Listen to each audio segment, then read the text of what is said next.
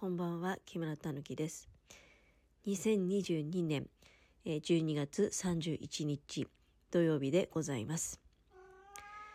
え本日は大晦日ということで、皆様いかがお過ごしでしょうか？私はですね、えー、夕方の17時頃かな、に、あ最後ね、あの、お正月用の明日から食べる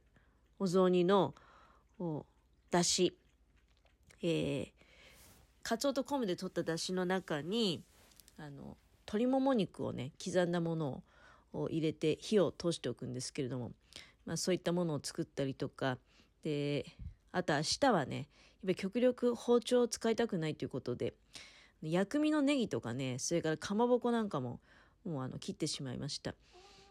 できればね、火も使わない方がいいんですよね。あの、元旦とか、まあ基本三が日ぐらいはね、もう本当に何もしない方がいいんですよね。えー、というふうに言われております。まあ単純に何もしたくないだけでしょっていうふうに言われればそうなのかもしれないけども、まあ、昨日からあ今日にかけてですね、えー、かなりいろんなものを作りましたので、まあ、しばらくそういったあるもので、えー、食べていけるんではないかと期待しているんですけれども、そしてね、もうさっき、うん、ちょっと前に年越しそばも私はいただいてしまいました。えー、今年はね、ニュータッチの、あの、富士そば？カップ麺ですよ、カップ麺。富士そばが監修したかなんかのあれなのかな？紅生姜天そばっていうね、あの、紅生姜の真っ赤なかき揚げの入った、あの、お蕎麦なんですけれども、で、そこに、さっきだから、お正月用に刻んでおいて薬味のネギとかかまぼこをちょっと早速ね、あの、少しずつ使わせていただいて、なのでね、すっごくなんか美味しい、本当にお蕎麦屋さんで食べてるみたいなね、まあお蕎麦屋さんって富士蕎麦だよね。あの、富士蕎麦って東京行くと街中にちょこちょことあるチェーン店ですよね。そこでね、あの、蕎麦をいただいているような気分になれました。まあ、今夜はあの家のものが夜勤に出ちゃってて一人ぼっちなもんですからね、まあ、そういったカップ麺で家のものにも同じカップ麺を持って行ってもらってでお互いにねあの別々の場所だけれども、まあ、同じ年越しそばを食べましょうということで、えー、やってみたんですけれども、えー、でですねあ話は変わりましてちょっとねあのお便りを頂戴しておりますのでご紹介させていただきます。ラナさんからでございます。いつもありがとうございます。えー、メッセージに合わせまして、サンクスギフトも頂戴いたしまして、本当にいつもありがとうございます。メッセージでございます。今年はほぼ毎日たぬきさんのお話を聞くことができて楽しかったです。30日の生配信参加したかったと悔しがっております。かっこ30日の午前は爆睡しておりました。来年もたぬきさんのお話を伺えたら嬉しいです。良いお年をお迎えください。ということで。なんかあの、可愛らしいね、これ顔文字っていうんですか、絵文字っていうんでしょうかね。えー、と、一緒に、大変ありがたい、嬉しいメッセージを頂戴いたしました。ありがとうございます。30日のね、生配信も参加したかったという、まあ、そういう気持ちを表していただけただけでもですね、私は大変嬉しい気持ちになりました。まあ、あの日はね、本当にあの、誰も 誰も来ず、なので、あの、ライブ配信の時には何人来てるかっていうのが表示が見えるんですよね。で、まあ、ちょっと聞いては、あ、いいやって言っていなくなっちゃったりとか。まあ、ずっともう、全く誰も来なかったってわけじゃないんだけど、すぐにね、いなくなっちゃって、もうあの、ゼロ、ゼロ人っていう状態がずっと続いてたもんですから、それ見るとなんか喋る気も失せちゃって、ライブ配信の流してはいたんだけど、ほとんどね、なんか、あの、料理をトントントントンと切りながらね、あの、あれを入れてとか、これを入れてとか、あの、そういうまあ、料理の、なんか、中継みたいな 生中継みたいな感じに、えー、なってしまい、よってアーカイブもね、あの特に残してはいないんですけれども、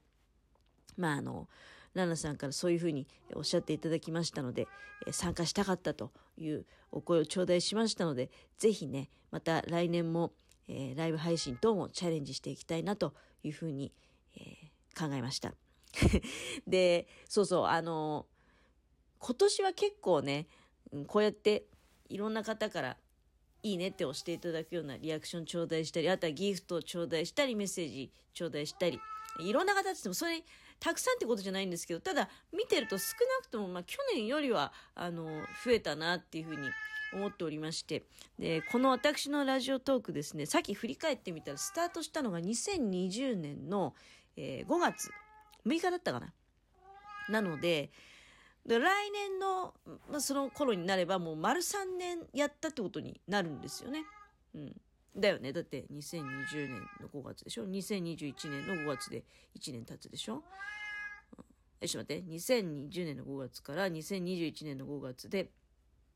1年。で、2022年の5月で2年。ね？2023年の5月で丸3年。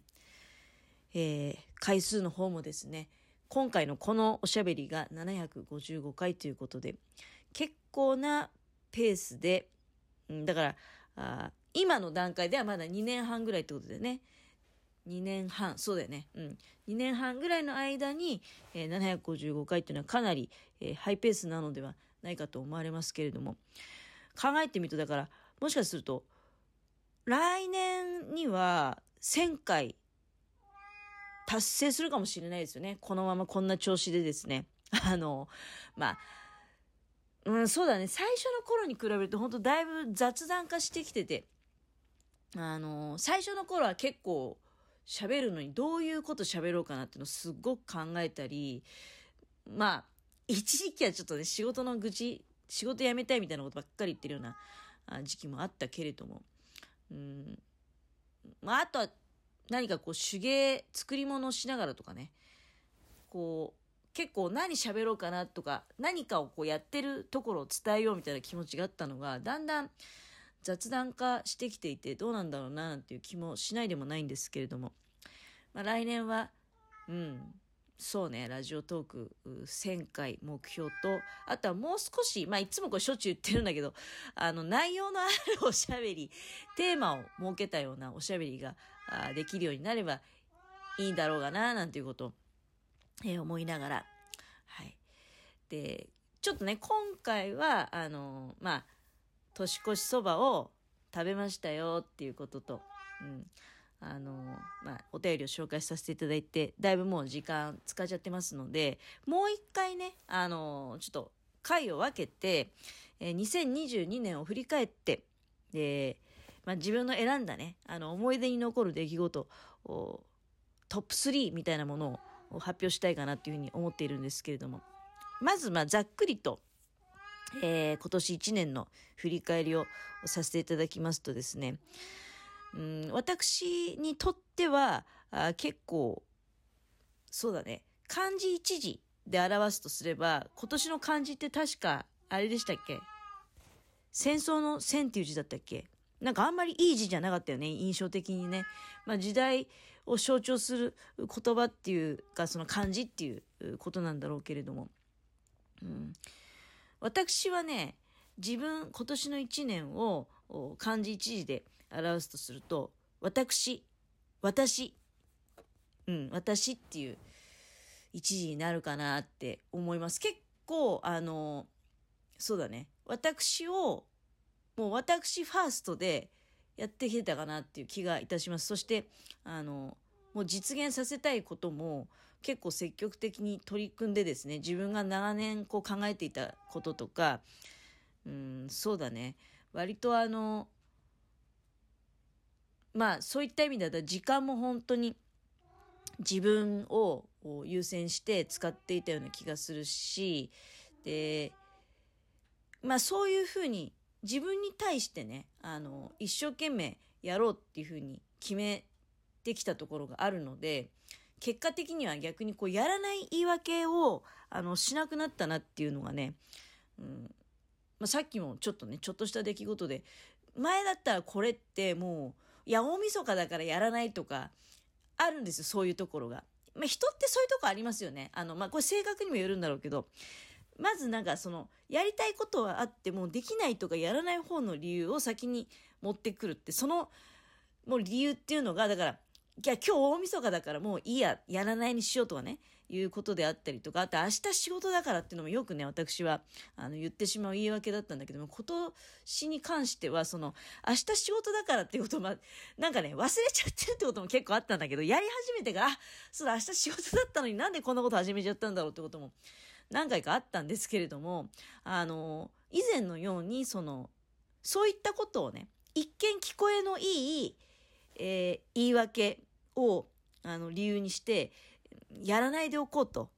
先送りするっていうことをね、えー、しなくなったなっていうのがあ感じているところでございます。うん、でその根底にはあのー、まあやっぱりねその世の中の情勢的に今年の漢字一文字で言うねあの確か戦争の戦っていう字だったよね。ちょっと後で調べてみようかな。まあ、いろんなことがあってね。で自分の中ではなんか意外と、まあ、まだ自分来年50になるんだけれども